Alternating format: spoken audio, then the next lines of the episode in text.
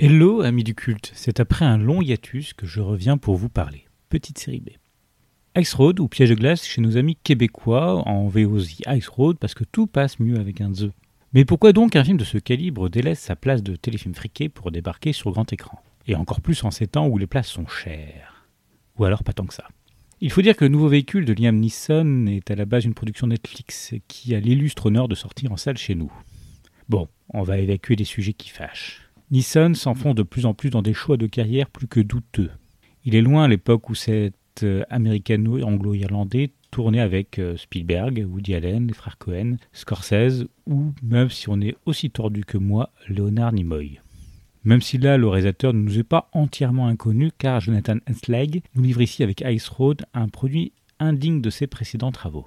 Si Ice Road est son quatrième film, en tant que réalisateur, il a quand même écrit une importante partie du cinéma bourrin des années 90, même si parfois non crédité.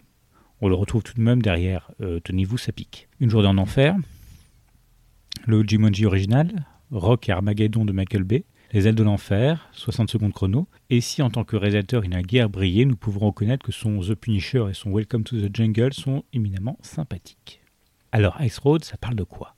Car bon, ça va pas être avec le jeu d'acteur qu'on va trouver de quoi se palucher. Grosso modo, au Canada, dans une mine de diamants, un incident a lieu et pour sauver les mineurs prisonniers, un convoi est envoyé avec la foreuse idoine pour les sauver. Bien sûr, comme dans tout bon film catastrophe qui se respecte, il y a un truc louche là-dessous. La preuve, il y a Laurence Fishburne qui cachetonne. Pas longtemps, c'est un petit budget. On passera sur les incrustations mal détourées. Non, on ne passera pas parce que dès les premières minutes, on se croirait dans un téléfilm sci-fi. Il n'y a même pas de requin. Si que sur le jeu d'acteur euh,